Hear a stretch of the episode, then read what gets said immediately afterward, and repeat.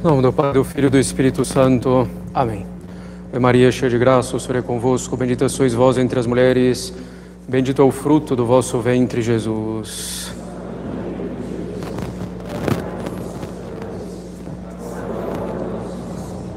Podem sentar-se.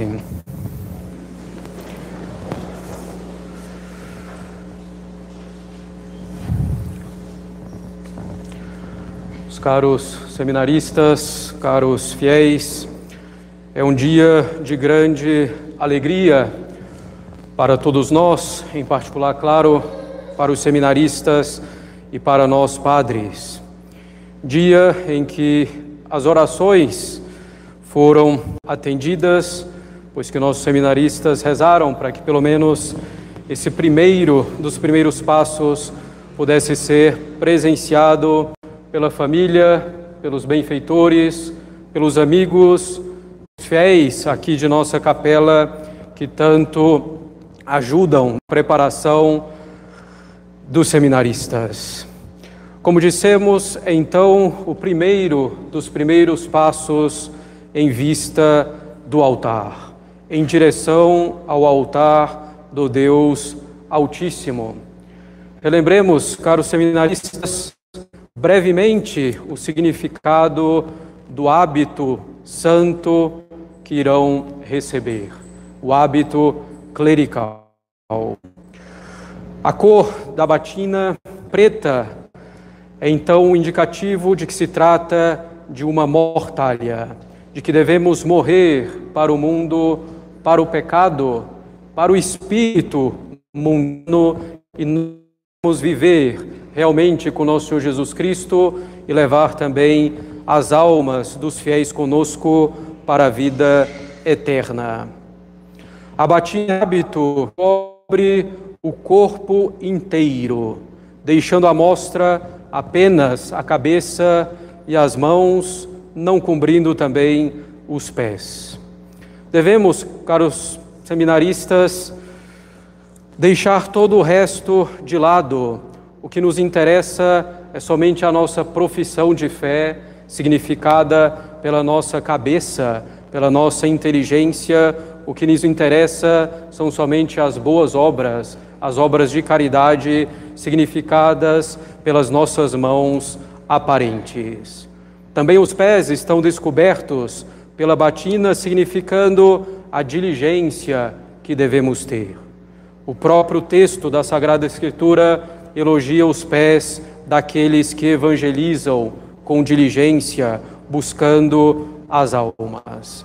É isso que deve aparecer em nossa vida: a fé, a caridade, o zelo pelas almas e deve aparecer de maneira simples e humilde.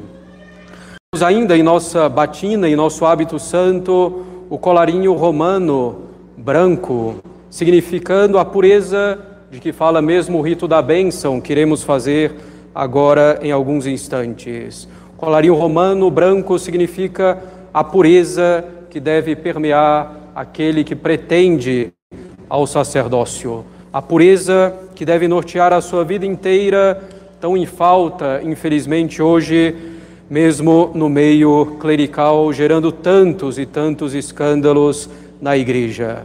Prezem pela pureza, que é um tesouro imenso do clérigo. A pureza e o jugo suave e leve de nosso Senhor.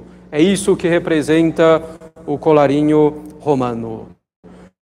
A batina é também, como todos percebem, ampla, simbolizando a grande ou a grandeza da caridade que devemos ter.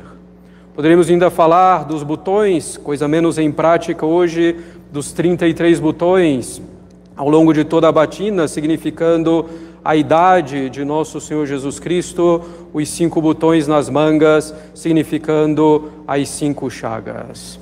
Esse é então o significado breve do hábito que vão agora receber.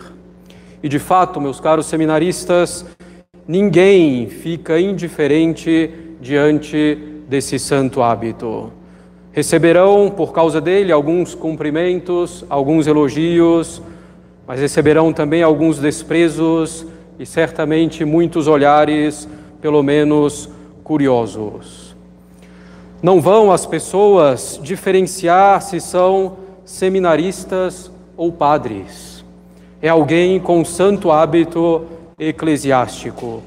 E mesmo os ímpios, mesmo os infiéis, mesmo os pagãos, esperam de nós que portamos esse hábito uma postura exemplar. A batina faz que as pessoas se lembrem de Deus. Que essa lembrança seja então para que possam amar a Deus, para que possam amar a verdade a partir da nossa conduta e verdadeira. Que não seja então o porte desse santo hábito para que as pessoas desprezem Deus e se afastem mais dele. Em nosso hábito, caros seminaristas, está resumida toda a nossa alma. Esse hábito é diferente das vestes do mundo. A nossa alma deve ter princípios e anseios distintos do nosso mundo moderno e que devemos transmitir a todos.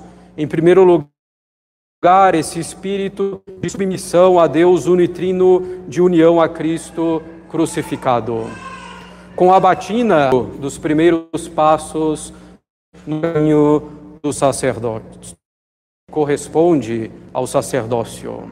Está então aquele que busca o sacerdócio obrigado a buscar seriamente a santidade. Um padre deve ser, por obrigação de ofício, mais santo que o mais santo dos leigos, pois trata do corpo físico de nosso Senhor Jesus Cristo, presente realmente na Eucaristia, e trata do corpo místico da Igreja, e trata então das almas dos fiéis, trata do culto a Deus e da salvação eterna das almas.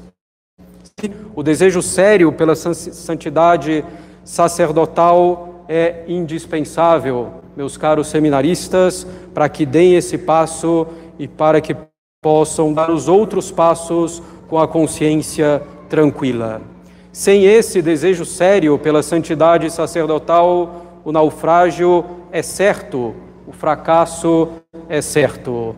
Desejando o sacerdócio, devem desejar essa santidade e empregar os meios que levam a isso. A vida de oração, a meditação em particular, tão importante que é chamada de alma de todo apostolado. É a união a Deus que os levará por caminho seguro, na meditação, na fidelidade, na devoção a Nossa Senhora, no exercício do terço em particular também a frequentação fervorosa dos sacramentos e a diligência cada vez maior na participação na liturgia, servindo-a em particular, cada vez mais unidos a Cristo. Assim então, caros seminaristas, devemos procurar levar a nossa vida correspondente a esse hábito que receberam. E unido a tudo isso, a discrição, o recolhimento. Devemos trabalhar diante de Deus em primeiro lugar, sem vaidade, sem vanglória, mas com bastante alegria, mesmo em meio às cruzes ou por causa delas. Perdendo-se, caros seminaristas, a clareza do que é a santidade sacerdotal e deixando-se de empregar todos esses meios para atender a ela, trabalharemos mais bem para a nossa perdição e a perdição do nosso próximo. É então o primeiro dos primeiros passos.